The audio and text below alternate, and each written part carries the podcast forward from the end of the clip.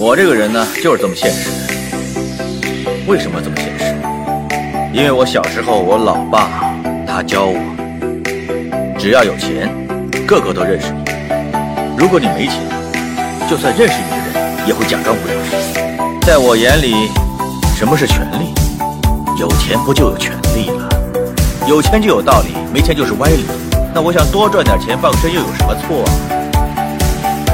以前出来混。谁有钱，谁就是老大。世界就是这么残酷，这么现实的。你说，有几个有钱人是靠自己努力？难道他们坑蒙拐骗会告诉你吗？只要你上位了，说什么都行。总而言之，钱不是万能，但是没钱就万万不能。